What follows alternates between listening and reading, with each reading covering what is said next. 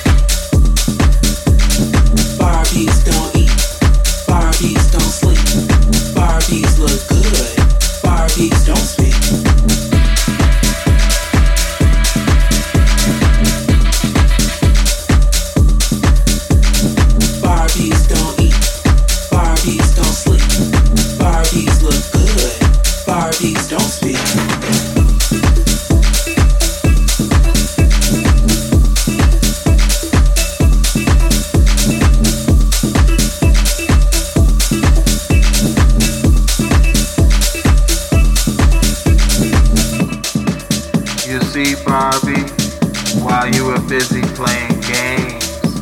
Little did you know you would end up getting played by the game. Barbie.